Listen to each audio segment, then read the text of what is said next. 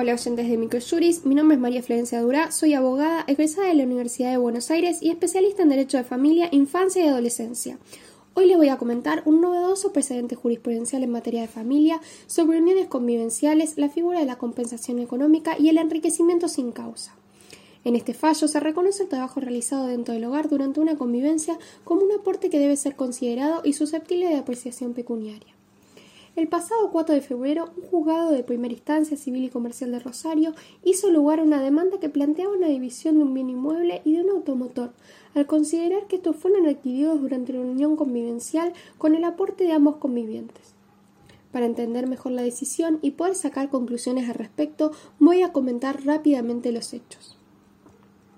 Al momento de comenzar la convivencia, la actora menciona que se mudaron a un inmueble propiedad de los progenitores de uno de ellos, y luego de transcurrido un tiempo, al inmueble objeto de disputa, que fue adquirido, ampliado y refaccionado con ahorros de ambos. Asimismo, es importante mencionar que durante la convivencia ambos se encontraban trabajando. El demandado era empleado de una importante empresa, mientras que la autora obtenía sus ingresos desarrollando tareas en calidad de empleada en el negocio de almacén y carnicería de sus progenitores. Al finalizar la convivencia, la actora se retira del inmueble, el que continúa siendo ocupado por el demandado. Similar situación ocurre con el auto objeto del litigio. En ese momento, el actor intentó reclamar su parte de manera verbal y formal, mediante una carta documento. Sin embargo, no tuvo éxito, lo que motivó que se inicie el juicio en cuestión. El demandado, por su parte, niega todos los hechos, afirmando solamente haber convivido con la actora por un periodo de tiempo, no en la casa de sus progenitores, sino en su propia vivienda, que adquirió antes de la convivencia y en ese momento se encontraba terminando las últimas refacciones. Afirma que ambos bienes fueron adquiridos en virtud de sus años de trabajo y las horas extras realizadas, sin aceptar ningún aporte de la actora.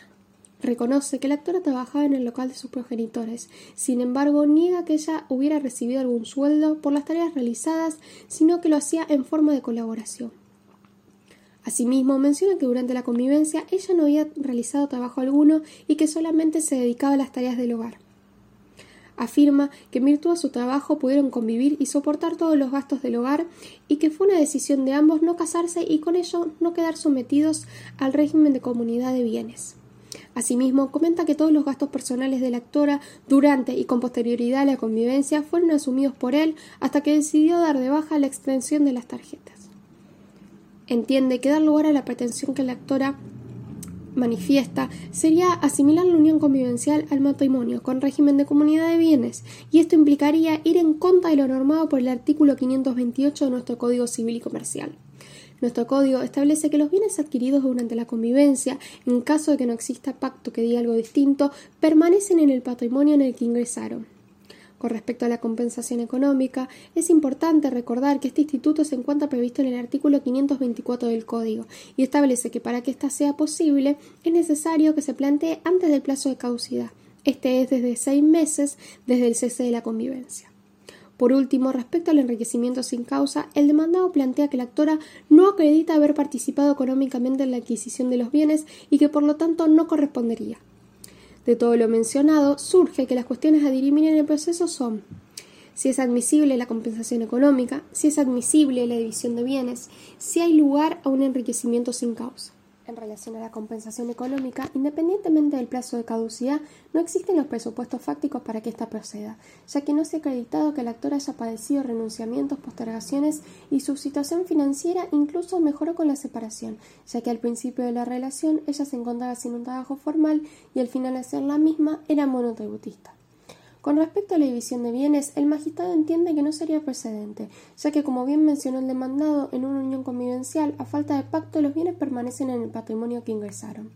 Se desestima esta división, ya que en este punto existe consenso de que ambos bienes, auto y departamento, ingresaron al patrimonio del demandado y que no existía pacto que establezca lo contrario. Por último, en relación al enriquecimiento sin causa, del expediente surge que la actora realizó aportes concretos para las mejoras del inmueble, Asimismo, hay que tener en cuenta y considerar como aportes las tareas llevadas a cabo por la actora en el hogar. Las tareas vinculadas a los quehaceres del hogar tienen un valor económico que debe ser reconocido de manera efectiva y palpable. Así lo reconoce expresamente el artículo 660 de nuestro Código Civil y Comercial. El trabajo no remunerado es esencial para que cada día se reproduzca la fuerza de trabajo sin la cual el sistema no puede subsistir.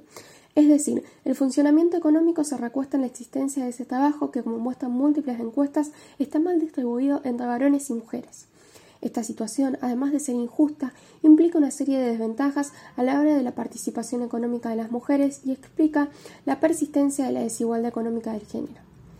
Es importante destacar que el artículo 660 visibiliza a nivel normativo el contenido económico de dichas tareas, las que objetivamente insumen una cantidad de tiempo real que se traduce en un valor económico, ya que el tiempo en una sociedad compleja como la contemporánea es una de las variables de mayor, si no exclusivo, contenido económico. El mismo Código Civil y Comercial, en su artículo 455, dispone que se debe considerar que el trabajo en el hogar es computable como una contribución a las cargas.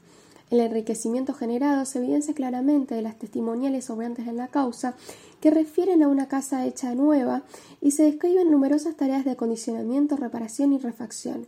Evidentemente se han incorporado ventajas de carácter pecuniario en el patrimonio del demandado. Corresponde reconocer jurídicamente el esfuerzo de la actora que puso tanto en construir la casa, que sería objeto del hogar de la vida en común de la pareja, como los ingresos que dieron alivio al demandado para adquirir, por ejemplo, su rodado. Finalmente, se ordena que el demandado pague a la actora un monto equivalente al 25% del valor actual del inmueble y del vehículo de similares características al adquirido por el actor a la fecha de la extinción de la convivencia.